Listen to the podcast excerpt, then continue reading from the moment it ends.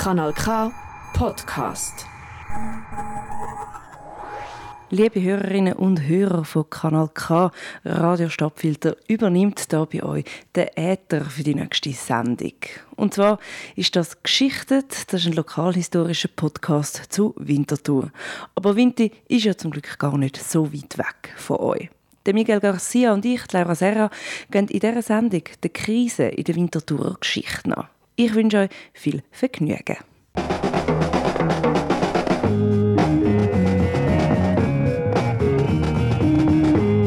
Geschichten und Geschichte, Schicht für Schicht. Bei Geschichtet, der lokalhistorische Podcast für Winterthur.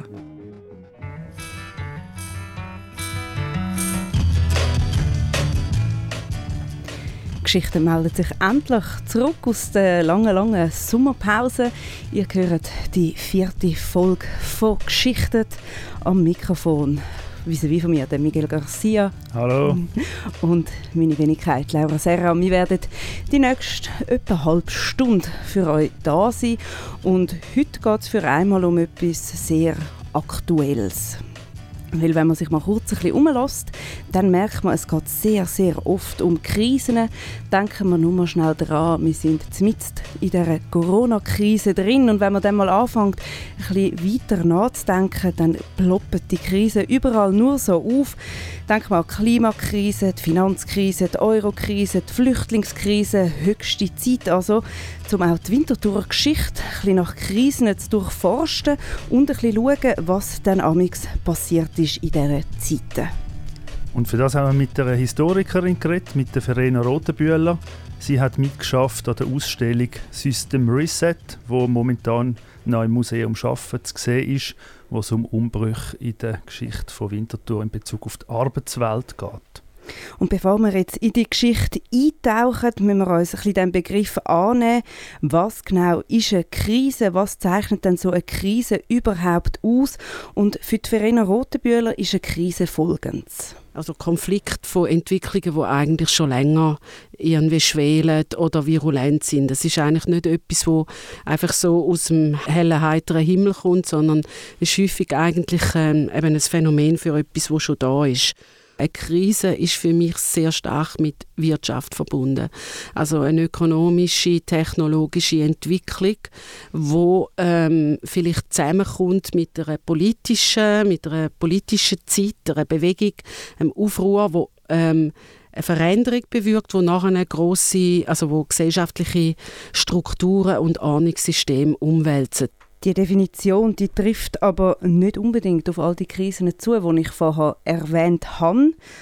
Das sieht auch Verena Rotenbühler so. Sie tut sich darum auch ein bisschen schwierig mit dem Begriff von der Krise und unterscheidet darum zwischen einer richtigen Krise und etwas, was sie Krisis nennt. Ja, ich verstehe eben Krise als wirklich so ein ein Ereignis, das sehr schnell eintritt, wo irgendwie medial auch eine große Aufmerksamkeit ähm, erheischt, aber wo eben nicht jetzt ähm, wirklich noch nicht strukturelle Sachen oder gesellschaftliche Veränderungen auslöst. Für mich ist es auch etwas, etwas Kleineres, das ich eben, wie gesagt, als Historikerin einfach noch nicht kann beurteilen. Für Verena sind Krisen also vor allem etwas Wirtschaftliches und in der aktuellen Ausstellung im Museum Schaffen wird der Aspekt dann auch sehr deutlich. Und mit ihrer Definition, was eine Krise ausmacht und mit ihrem Forschungsschwerpunkt, das ist die moderne Geschichte, ist es dann auch nicht erstaunlich, welche zwei Krisen Verena rausgepickt hat und ich sie gefragt habe, was sind denn so wichtige Krisen für Winterthur gewesen? Und sie nennt da ohne zu zögern die Industrialisierung im 19. Jahrhundert und die Industrialisierung ab den 80er Jahren. Fangen wir an bei der Industrialisierung.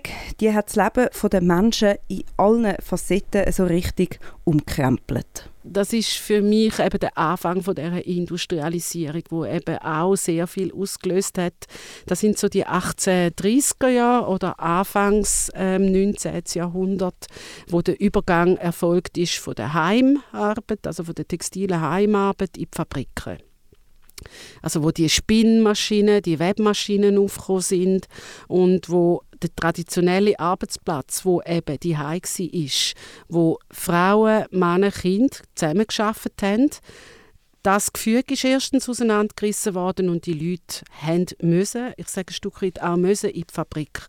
Weil das Leben in der Fabrik ist mit sehr viel Unterordnung, Disziplin verbunden gewesen, hat für gewisse aber auch Freiräume gebracht. Es gibt sehr schöne Beispiele von den Heimarbeiterfamilien, wo die jungen Frauen und Männer sehr gerne in der Fabrik sind, weil sie dann endlich aus den Fuchteln der Eltern haben können wegkommen und auch dort zum Beispiel Beziehungen zum anderen Geschlecht haben können nachknüpfen und für sie auch ein Freiraum bedeutet hat. Man muss aber auch sehen, dass die Löhne natürlich ähm, sehr tief sind. Die sind jetzt auch nicht viel höher in der Heimarbeit, aber trotzdem sind sie doch ähm, sehr tief gewesen und vor allem von langen Arbeitszeiten geprägt, von kurzen Pausen. Mit dem Zusammenbruch von der Heimarbeit ist die sage jetzt, klassische Rollenaufteilung zwischen Mann und Frau entstanden, zwischen äh, Gratisarbeit im Haushalt und außerhäuslicher Erwerbsarbeit. Und wenn die Frauen auch in die Fabrik arbeiten mussten, hat man dann irgendeine Lösung gebraucht für Kinderbetreuung. Und was macht man mit diesen Kindern, bis sie selber genug alt sind, um in die Fabrik zu gehen? 1865 hat man am Kielenplatz in der Töchterenschule, das ist das heutige Gewerbemuseum, die erste sogenannte Kinderbewahranstalt aufgemacht mit 17 Kindern. Nur zwölf Jahre später sind dort schon täglich 115 Kinder. Das war also ein Angebot, das sehr gefragt war. Darauf hat man zu Winterthur den allerersten Kindergarten der Schweiz aufgemacht. Und der ist im inneren Links an der St. Georgenstraße. Und der ist zuerst von der Hilfsgesellschaft geführt worden und ab 1926 dann städtisch worden. Und schon damals hat man sich Gedanken um die Pädagogik gemacht und gefunden, das Ziel sei, dass in dieser Kinderbewahranstalt Kinder nicht einfach aufbewahrt werden, wie es der Name vermuten lassen könnte, sondern es ist darum gegangen, um mit Spiel und Beschäftigung das soll getrieben werden mit diesen Kindern, die eine gute Mutter eben auch würde machen und die Voraussetzung für die ganze industrielle Revolution ist im Prinzip eine politische Umwälzung um 1800, wo von Frankreich ausgegangen ist, und dann 1798 im Zug von der Helvetischen Revolution auch in Winterthur angekommen ist. Was unbestritten, glaube ich, eine Krise ist, wo eben auch viel also Erneuerungen bringt. Das ist ja nicht immer nur schlecht, sondern es ist ja auch mit sehr viel Innovationen und neuen Chancen verbunden. Das ist im politischen Bereich natürlich die Französische Revolution, wo eine politische Krise war, wo dann nachher aber enorme Folgen hat für die ganze Welt, auch für die Schweiz im wirtschaftlichen, sozialen Bereich, wo eine ganz neue Gesellschaftsordnung gebracht hat. Für Winterthur ist das sehr wichtig gewesen weil Winterthur ist vorher Untertanenstadt von Zürich und durch das auch äh, nicht nur politisch, sondern wirtschaftlich eingeschränkt. Und nach der Revolution hat es eben dann die Wirtschaftsfreiheit gegeben, die zum Aufstieg von der Stadt, kann man sagen, geführt hat. Also all die Pionierbetriebe, Rieterhardt und Sulzer, äh, sind durch das ermöglicht worden. Und auch wohlhabende Kaufleute haben dann unter anderem wegen geschäftlichen Interessen sich für den Liberalismus eingesetzt. Das heißt also auch die politische und die wirtschaftliche Revolution sind sehr eng miteinander verbunden, weshalb man manchmal auch von einer Doppelrevolution redet. Und dann hat es eine zweite sehr große Krisenzeit gegeben, wo man kann sagen weltweit, wo aber auch in Winterthur angekommen ist. Das ist natürlich die Zeit von der Weltkrieg Das ist die Zeit mit Kommunisten und Frontisten. Genau, das hat im Prinzip äh, angefangen im Ersten Weltkrieg, wo die Versorgungslage sehr schlecht war. Die Lebensmittelpreise sind stark gestiegen und in Winterthur ist bis zu einem Fünftel von der Bevölkerung hilfsbedürftig geworden. Gleichzeitig ist den Unternehmen relativ gut gegangen. Durch das hat sich die Gegensätze zugespitzt. Es hat sowieso in Winterthur ähm, schon viele Streiks gegeben und die Spannungen sind dann am Schluss ausgebrochen im Landesstreik wo auch in Winterthur stattgefunden hat. Der Bundesrat hat die Armee gegen die Streikenden mobilisiert. Die ist in Winterthur im Altstadtschulhaus einquartiert. Gewesen. Zum Glück hat es bei uns keine Tote gegeben, nicht wie an anderen Orten. Aber die Streikenden haben sich auch da schließlich dazu entscheiden, den Landesstreik abzubrechen. Und er hat dann lange als Misserfolg gegolten. Dabei sind ein Teil der Forderungen erfüllt worden. Also zum Beispiel das Proporzwahlrecht ist gerade nach dem Landesstreik eingeführt worden. Das ist Voraussetzung für den Parteienpluralismus oder Zauberformel, wie man manchmal auch sagt. Die Forderung nach Sozialversicherungen, die ist dann nach dem Zweiten Weltkrieg erfüllt worden und mit dem Frauenstimmrecht ist es bekanntlich dann noch ein bisschen länger gegangen. Ja, nicht nur ein bisschen länger, ein rechtes Stück länger gegangen, aber die Frauenarbeit die ist in dieser Zeit sehr wohl gefördert worden, wenn auch meistens erzwungenermaßen. Das zeigt zum Beispiel das Beispiel von der Ärztin Elisabeth Schmidt, wo während der Mobilmachung im Zweiten Weltkrieg den Chefarzt ersetzt hat und nachher dann aber wieder zurückgetreten ist. Wir haben es also nicht mit einer sofortigen Krise zu tun, sondern eher mit etwas, wo mittel, wenn nicht sogar langfristige Effekte gebracht hat. Und das sieht man eben genau zum Beispiel bei der Forderung vom Frauenstimmrecht, wo schon beim Landesstreik 1918 gefordert worden ist. Und dann ist es aber gleich noch ein bisschen mehr wie 50 Jahre gegangen, bis das auch in der Schweiz gekommen ist. In der Zwischenkriegszeit äh, haben dann eigentlich die Linken, sage ich jetzt mal, im Klassenkampf so ein bisschen abgeschworen und dann ist vor allem auf der rechten Seite dann Bedrohung mit der nazifreundlichen Frontistenbewegung entstanden, wo nach der Machtergreifung von Hitler in der Nordostschweiz rasch Wahlerfolge erzielt hat und auch sehr präsent war mit so Fackelaufmärschen und so. Die haben den Rechtsstaat und Demokratie in Frage gestellt und auch in Winterthur prominente Sympathisanten und Vertreter gefunden, wie beispielsweise der Oskar Sulzer oder der spätere Lokalhistoriker Hans Kloje. Äh, sowohl die revolutionären Kommunisten als auch die nationalsozialistischen Frontisten sind als Bedrohung vom System wahrgenommen worden. Mit der Zeit hat man sie dann auch verboten. Und es gibt ein Beispiel, das zeigt, wie die politische Polarisierung die Gesellschaft gespalten hat. Am Beispiel von einer Familie, von der Familie Gertheis. Den Namen Gertheis kennt man wahrscheinlich vor allem wegen Martel Gertheis. Er war in den 60er Jahren für die SP im Gemeinderat und Redakteur bei der Winterthur Arbeiterzeitung. Der Vater von Martel Gertheis, der Heinrich Gertheis, hat 1940 die Zentrale von der Kommunistischen Partei von der Schweiz heimlich von Zürich nach Winterthur zügelt, bevor die verboten worden ist.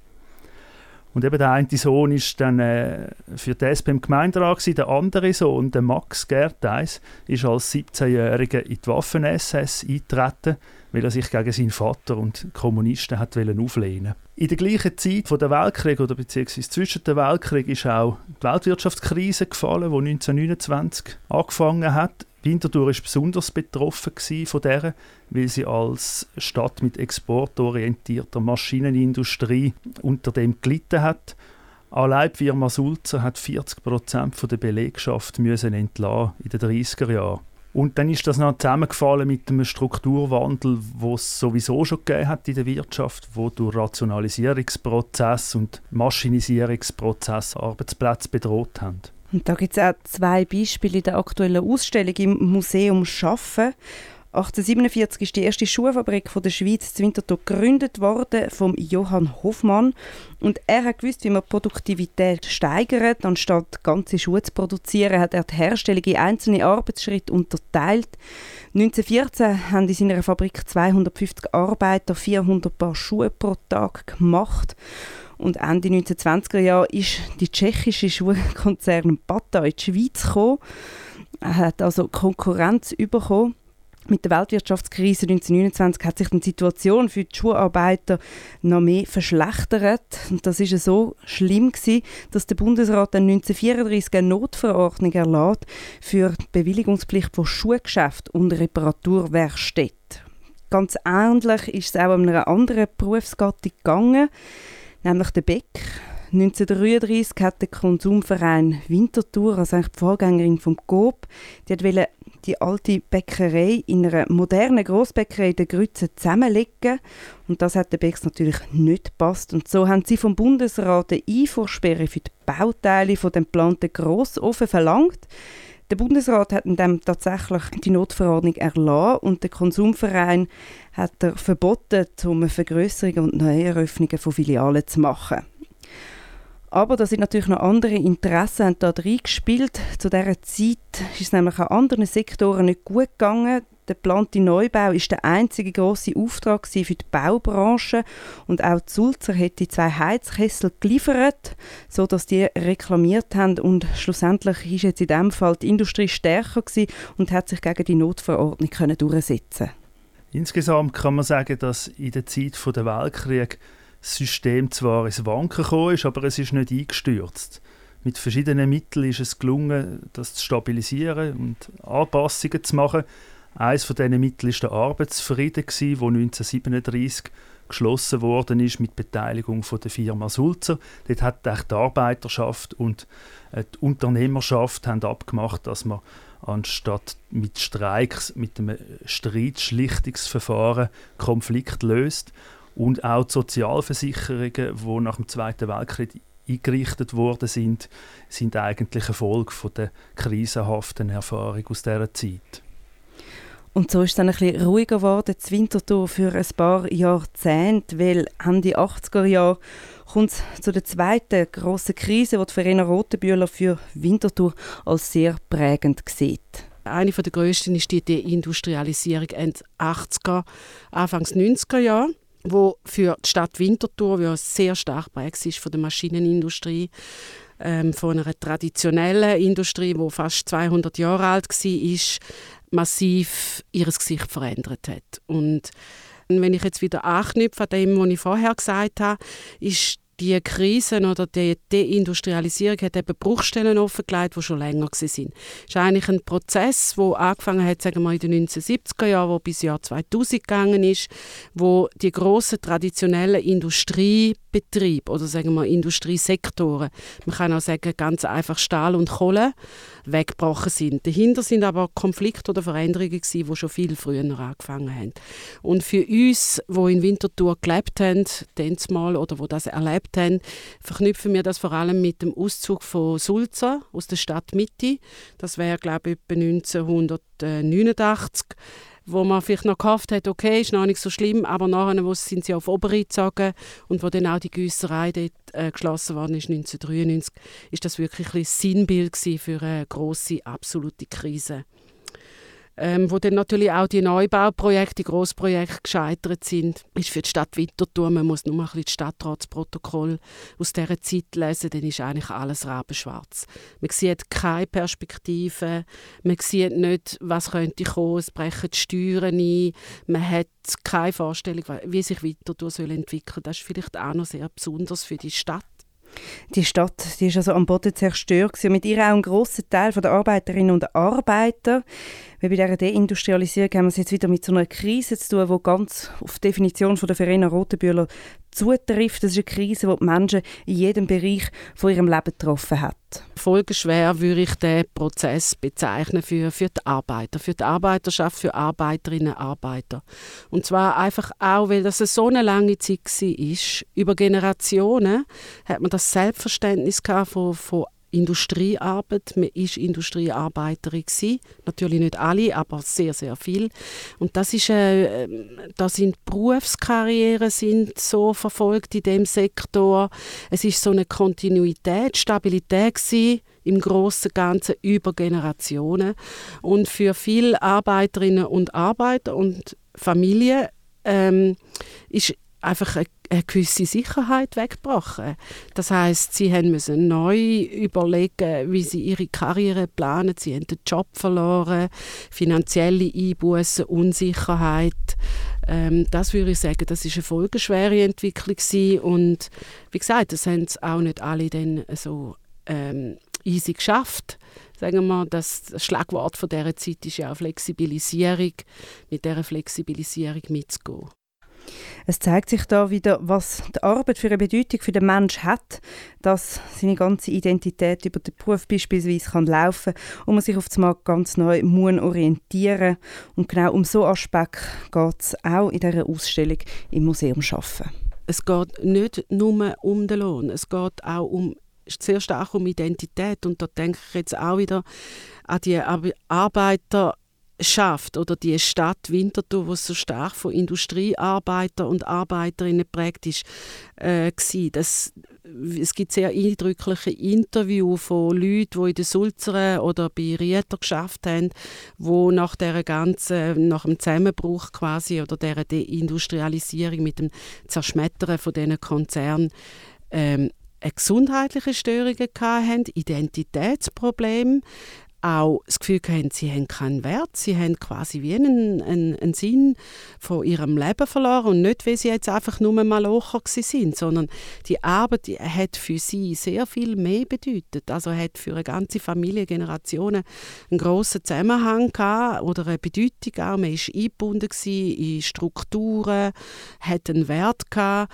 und darum finde ich, ähm, ist, ist der Bruch dort mit der Deindustrialisierung ist einfach schon ähm, ein sehr ein, ein, ein starker Bruch gewesen ohne jetzt, jetzt irgendwie, auch, man fängt ja heute sehr schnell wieder an, so ein bisschen nostalgisch darüber zu reden. Oder? Man hat Freude an diesen umgewandelten Industriequartieren, wo so schöne Wohnungen sind und so schicke Läden. Man, man macht Führungen zu Industriedenkmälern. Das ist alles gut und recht, aber es zeigt eigentlich auch schon ein bisschen, dass man es ein Stück weit überwunden hat, dass es vorbei ist. Aber ich glaube, dass es für viele immer noch ähm, ein Thema ist. Und gerade auch, weil was nachher kommt und wo wir immer noch drin stecken, eben die postindustrielle Phase, ähm, da gibt es eben auch sehr viele Verwerfungen, ähm, die ich als problematisch erachte, wo eben Billiglohnbereich, Taglöhnerwesen, ähm, sogenannte Scheinselbstständigkeit, wo sehr prekäre Arbeitsverhältnisse sind. Und mit diesem Votum sind wir in der heutigen Zeit angekommen. Da werden Fragen aufgeworfen, die man auch heute, 30 Jahre später, sich immer noch stellen muss. Aber nochmal schnell zurück zu den 80er und zu den 90er da zu Winterthur. Natürlich ist die Deindustrialisierung auf einer wirtschaftlichen Ebene sehr prägend für die Stadt, aber eben nicht nur dort, auch in anderen Bereichen ist dann sehr viel gegangen. Ja, gerade in den 80er Jahren hat es natürlich sehr starke soziale und kulturelle Dynamik gehabt, also die neuen sozialen Bewegungen, die entstanden sind. Frauenbewegung, wo wir schon davor geredet haben, Jugendbewegung, die Friedensbewegung, Ökologiebewegung, ähm, sind eigentlich alle nach 68, sage jetzt mal, aufgekommen, immer stärker geworden, haben sich akzentuiert in den 80er Jahren und sich bis heute eigentlich gehalten und sind heute auch nicht mehr wegzudenken. Also ich glaube, die Bezüge zwischen äh, diesen Bewegungen und der Wirtschaft, die sind nicht immer gleich stark, äh, aber sie hängen miteinander zusammen. Also würde ich sagen, Krisen entstehen nie einfach nur in der Wirtschaft, sondern man muss es immer als Gesamtpaket anschauen mit politischen und sozialen Bewegungen. Und ich glaube, Krisen entstehen eben genau dann, wenn so verschiedene Prozesse äh, zusammentreffen. Die Frage ist ja, was macht eine Krise wirklich aus? Ich bin mir nicht ganz sicher, wie sinnvoll die Unterscheidung der Verena ist von Krise und Krisis. Ich glaube, aus der Sicht von der Historikerin kann es schon sinnvoll sein, dass man krisenhafte Momente äh, im Sinn von momentanen Erschütterungen anders anschaut als dauerhafte Umbrüche. Aber das Problem ist ja, dass wenn man in dieser Zeit drin ist, dann weiß man ja nicht, ob es jetzt eine momentane Erschütterung ist oder ob es in einen dauerhaften Umbruch mündet. Das heißt auch für unsere Zeit ist es schwierig zu abschätzen, ob jetzt die Corona-Krise eine Corona-Krise oder eine Corona-Krise ist. Kommt es wirklich zu dauerhaften Veränderungen im Gesundheitswesen oder in der Arbeitswelt äh, oder im Kulturbereich? Das ist schon etwas, was Verena im Gespräch angedeutet hat. Das ist halt ein das Problem, wenn man Historikerin ist. Man befasst sich mit der Vergangenheit. In Zukunft kann man eh nicht schauen. Und interessant wäre es also, um in sag mal, 20 Jahren über die Corona-Krise nochmal nachzudenken. Und dann können wir nochmal darüber reden, ist das eine Krise oder eine Krise gewesen. Gleichzeitig finde ich schon, muss man sagen, beispielsweise eine Klimakrise lässt sich nicht wegdiskutieren, auch wenn wir zu dem Zeitpunkt noch nicht genau wissen, wie es weitergeht. Ich zumindest finde, es ist klar, dass es grundlegende Veränderungen wird geben, egal ob wir das wollen oder nicht. Und ich habe mich einfach noch gefragt, ist es vielleicht so, dass sich das Bewusstsein für Krisen geändert hat in der letzten Zeit? Ist das etwas, wo man so richtig aufbeschwört, das Bewusstsein hat und dann einfach gerade alles als Krise angesehen? Und ich habe mich da gefragt, wenn ich muss sagen, das ist so der Kulturpessimismus, aber hat das auch etwas so mit einem veränderten Medienverhalten in den letzten zwei Jahrzehnten, dass man da mit dem Begriff anders umgeht, wie noch beispielsweise in den 80er Jahren? Ja, und ich glaube, dort lohnt es sich dann auch, sich mit der Geschichte der Krise auseinanderzusetzen, wenn man dann vielleicht ein bisschen darauf sensibilisiert wird, dass eben nicht einfach alles immer zu dauerhaften Veränderungen führt. Und ein Buch, das ich gelesen habe, das mich sehr interessant dunkt hat diesbezüglich, ist das Buch 1918 «Die Welt im Fieber» von der Laura Spinney. Ähm, sie hat das noch vor der Corona-Krise geschrieben über äh, die spanische Grippe, macht aber sehr viel äh, Bezug, schlägt den Bogen oft zu der Gegenwart und äh, da hat sie interessante Gedanken drin. Wenn man sich mehr mit der Winterthur-Krise auseinandersetzen will, dann würde ich zwei Bücher vom Historiker Thomas Burmberger empfehlen. Er hat eins geschrieben mit dem Titel Kooperation statt Konfrontation über die Winterthurer Arbeiterschaft in den 30er Jahren und eins über die Geschichte der Hilfsgesellschaft, wo man gehört haben, wo der erste Kindergarten gegründet hat und dann eigentlich in den letzten 200 Jahren in sämtlichen Krisen auftaucht als eine Institution, die sich um Bedürftige kümmert. Und natürlich könnt ihr noch ins Museum schaffen, die aktuelle Ausstellung anschauen. Die ist noch zu sehen bis am 17. Oktober.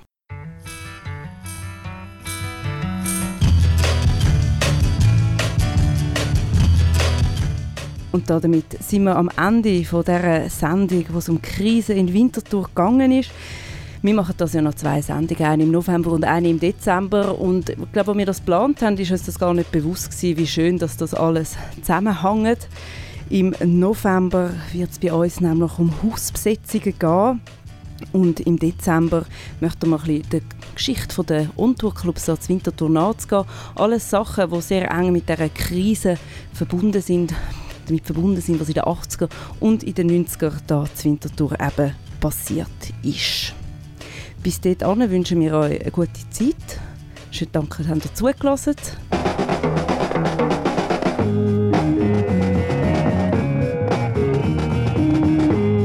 Geschichten und Geschichte, Schicht für Schicht. Bei Geschichtet, der lokalhistorische Podcast für Winterthur. Das wäre es mit Geschichten, dem lokalhistorischen Podcast, wo bei Radio Stadtfilter produziert wird. Die Ausstellung im Museum Schaffen ist übrigens verlängert worden, sodass ihr die immer noch könnt schauen könnt.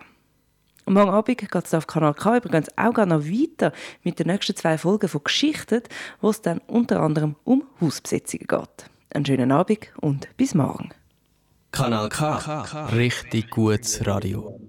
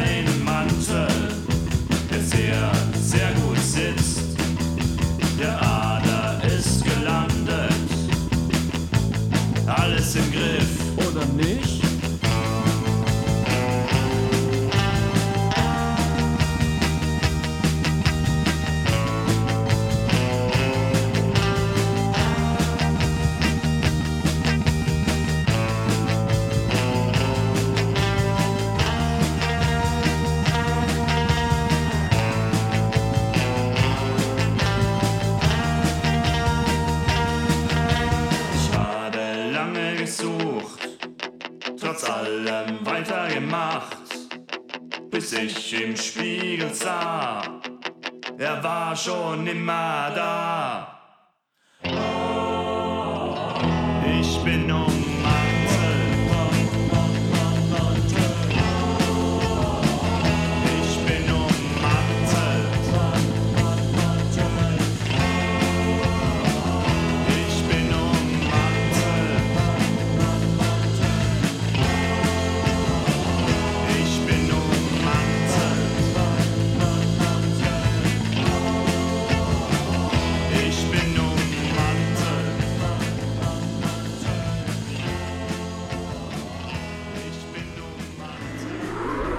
Das ist ein Kanal K Podcast Jederzeit zum Nachhören auf kanalk.ch oder auf deinem Podcast App.